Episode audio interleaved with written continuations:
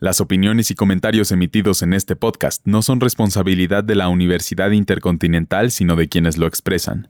Bienvenidos a un capítulo más del WIC Podcast. Yo soy Chelito y hoy hablaremos sobre lo que sucedió en el evento deportivo más reciente de nuestro país, que fue disputado en un Acapulco paradisiaco y ganado por un alemán, el Abierto Mexicano de Tenis 2021. Este torneo oficial de tenis, también conocido como Torneo Telcel por razones de patrocinio, se celebra anualmente entre febrero y marzo en el Princess Mundo Imperial de Acapulco y se juega en las semanas comprendidas entre la finalización del Abierto de Australia y el comienzo de Masters de India Wells. Es considerado uno de los eventos deportivos más sobresalientes e importantes del año a nivel Latinoamérica y se ha convertido en un distintivo del país que a lo largo de estos años ha visto pasar a grandes estrellas del deporte. Todo comenzó en 1993, cuando México tuvo la iniciativa de brillar en este deporte, por lo que se envió una convocatoria para crear un torneo propio e intentar ser de los mejores ranqueados en el mundo. Esto además significaba una nueva oportunidad para que deportistas mexicanos se enfrentaran a tenistas de todo el mundo. Al principio y hasta el año 2000, este campeonato se llevaba a cabo en la Ciudad de México, el primer abierto mexicano de tenis se realizó del 22 al 28 de febrero de 1993 en las instalaciones del Club Alemán al sur de la ciudad. Después se decidió trasladar a Acapulco.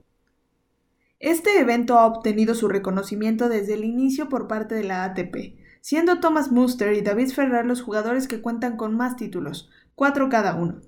Para 2002, el abierto mexicano de tenis ya tenía el prestigio a nivel internacional, por lo que astros como Tommy Haas, Carlos Moya y David Nalbadian asistieron al torneo. Mientras que en el lado femenino, las tenistas Elena Dementieva y Aranza Sánchez Vicario también formaron parte.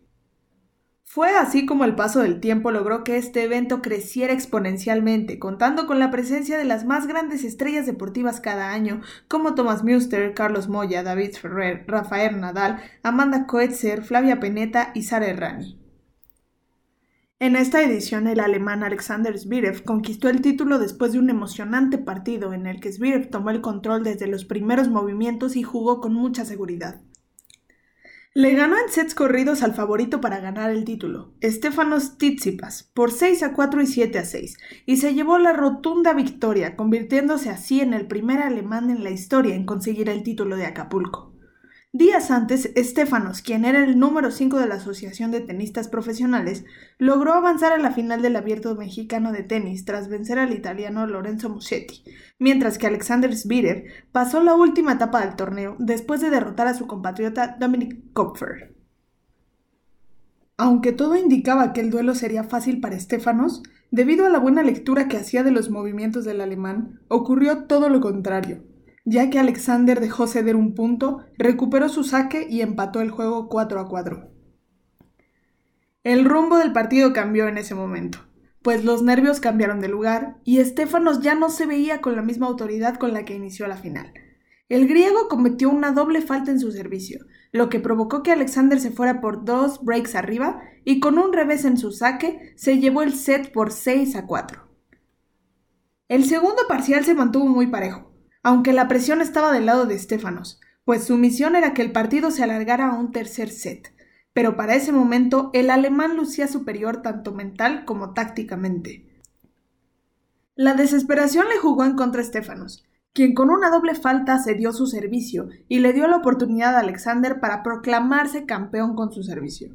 Con gritos de Titsipas, Titsipas, el público no dejaba de alentar al griego para que pudiera sacar el partido adelante pues se ganó a la afición desde el arranque del torneo.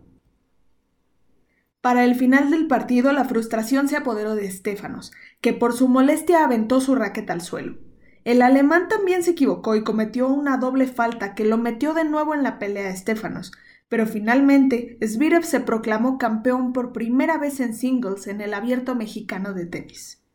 En dobles masculinos se proclamaron campeones los ingleses Skupski, venciendo 7 a 6 y 6 a 4 a la pareja conformada por Marcel Grunogers y Horacio Ceballos. Debido a la pandemia, el evento no podía contar ni siquiera con el 50% de aforo, y con las restricciones de algunos países en sus viajes a México, la posibilidad de terminar con pérdidas económicas era latente, por lo que la gran afectada fue la rama femenil del torneo. Luego de 20 ediciones consecutivas, el torneo individual y en parejas de la Asociación Femenina de Tenis tuvo que ser cancelado, por la dificultad de garantizar los premios económicos y brindar la logística necesaria en el inmueble. Es aquí donde volvemos a notar una desigualdad enorme entre hombres y mujeres dentro del mundo del deporte, pues de acuerdo con el sitio especializado Sportex, el ganador de la rama varonil del 2020 se llevó 367 mil dólares, mientras que la ganadora de la rama femenil se llevó únicamente 43 mil dólares. La realización de este torneo pendía de un hilo debido a la pandemia, y su no realización significaba grandes pérdidas para todos los involucrados. Pero el principal objetivo que se buscaba era preservar los 28 años de historia que tiene el certamen, fortalecer su imagen global y beneficiar al Estado.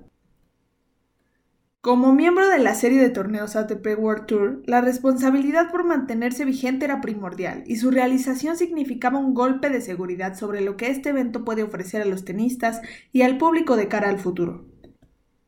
Para el torneo no se esperaba la asistencia del público, pues Acapulco estaba en semáforo rojo y las proyecciones no eran favorecedoras en cuanto a contagios, pero la organización impulsada por Grupo Pegaso asumió los riesgos de pérdidas económicas potenciales y llegó a un acuerdo con el gobierno del estado para realizar el torneo de tenis más importante de América Latina. El abierto mexicano de tenis permitió la entrada del público siguiendo los lineamientos requeridos y con un aforo del 30%.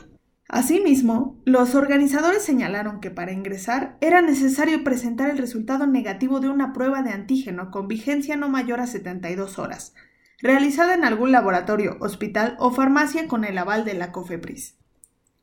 A pesar de los esfuerzos por su realización, la edición quedará marcada por no contar con figuras como Rafael Nadal debido a una lesión y también por la ausencia de la WTA en el certamen, aunque en el panorama general la sensación en la organización fue de victoria, por poder organizar un evento de tales exigencias monetarias y generar una derrama económica sobre el suelo mexicano en plena pandemia.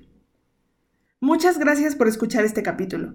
Recordamos que esto es un proyecto institucional de la Universidad Intercontinental por parte de la Licenciatura en Comunicación Digital.